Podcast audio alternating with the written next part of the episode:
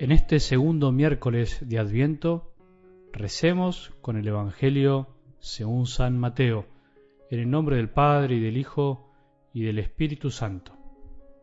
Jesús tomó la palabra y dijo, Vengan a mí todos los que están afligidos y agobiados, y yo los aliviaré. Carguen sobre ustedes mi yugo y aprendan de mí, porque soy paciente y humilde de corazón, y así encontrarán alivio, porque mi yugo es suave y mi carga liviana. Palabra del Señor.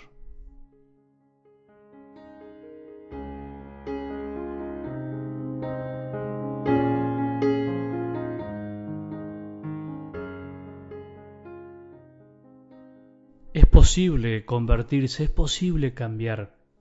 Tenemos que tener esperanza. Este tiempo de Adviento en el que venimos hablando de la esperanza es tiempo también para darnos cuenta que cuando Jesús nos invita a convertirnos, no es para asustarnos, no es para darnos miedo, no es para que nos quedemos quietos, sino todo lo contrario, para darnos cuenta que con Él todo se puede, que para Él no hay nada imposible, que si nos abrimos a su gracia, Él hará lo demás. Él nos convertirá el corazón, Él nos cambiará la manera de pensar.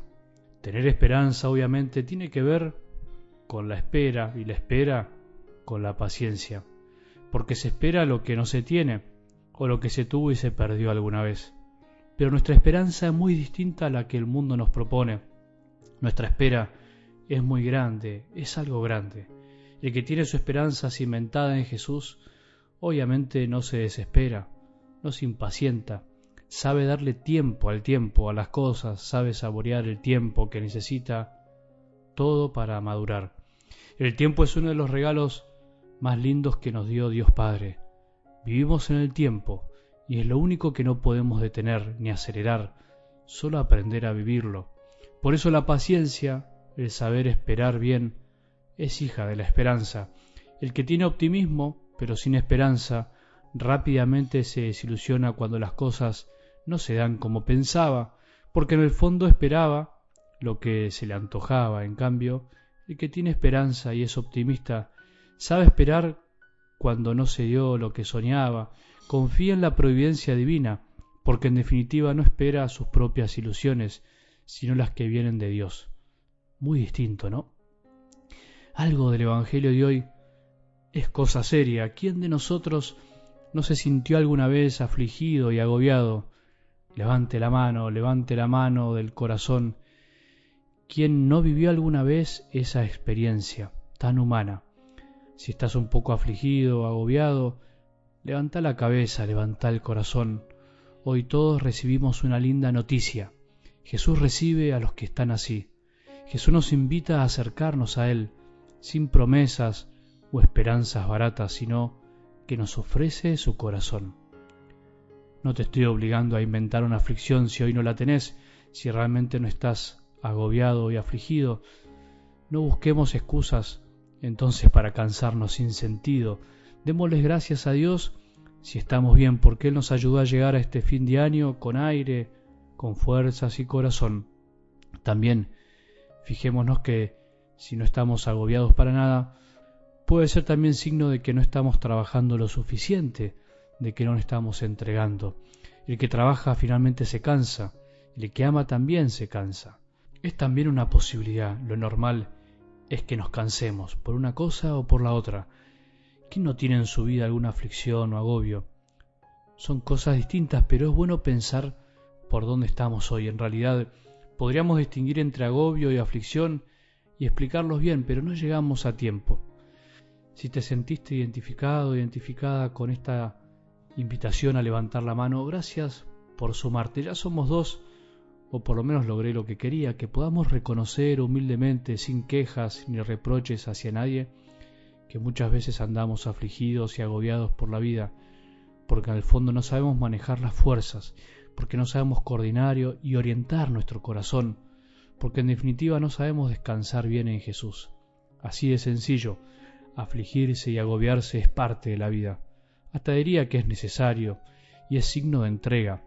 Cansancio físico que se recupera fácilmente con un poco más de sueño o vacaciones, pero también cansancio espiritual, psicológico, que es el que más cuesta discernir. Ahora hay formas y formas de cansarse.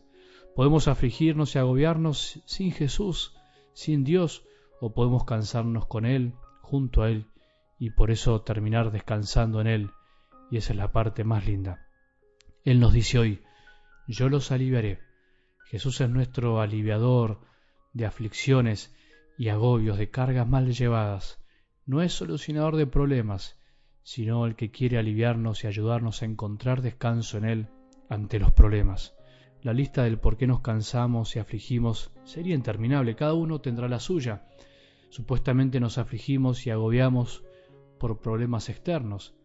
Mi marido está un poco insoportable, mi mujer se queja de todo y no me entiende, mis hijos que viven en la suya se olvidan de mí, mi trabajo que es agobiante, el tráfico de mi ciudad que no mejora nunca, los malos que me rodean, la situación económica, el estudio, los profesores que a veces son injustos, la gente mala, y así miles más. Siempre el problema lo ponemos afuera y a veces nos decimos, si esto no estuviera, si ese no estuviera, yo estaría muy bien. Ahora si pensamos bien y según las palabras de Jesús, el problema no será que lo tenemos dentro y que está bien en lo profundo de nuestro corazón y no afuera. Lamento darte esta mala noticia, pero Jesús hoy nos dice claramente, aprendan de mí que soy paciente y humilde de corazón. Eso quiere decir que para aliviarnos, para que dejemos de estar afligidos y agobiados, Jesús nos propone el remedio de la paciencia y de la humildad. Por lo tanto, quiere decir que el cansancio del corazón es fruto de nuestra falta de humildad y paciencia, de nuestra ira, y la solución debe surgir desde adentro, no tanto desde afuera como a veces pretendemos. No es que nos enojamos porque estamos cansados, sino como estamos enojados nos cansamos.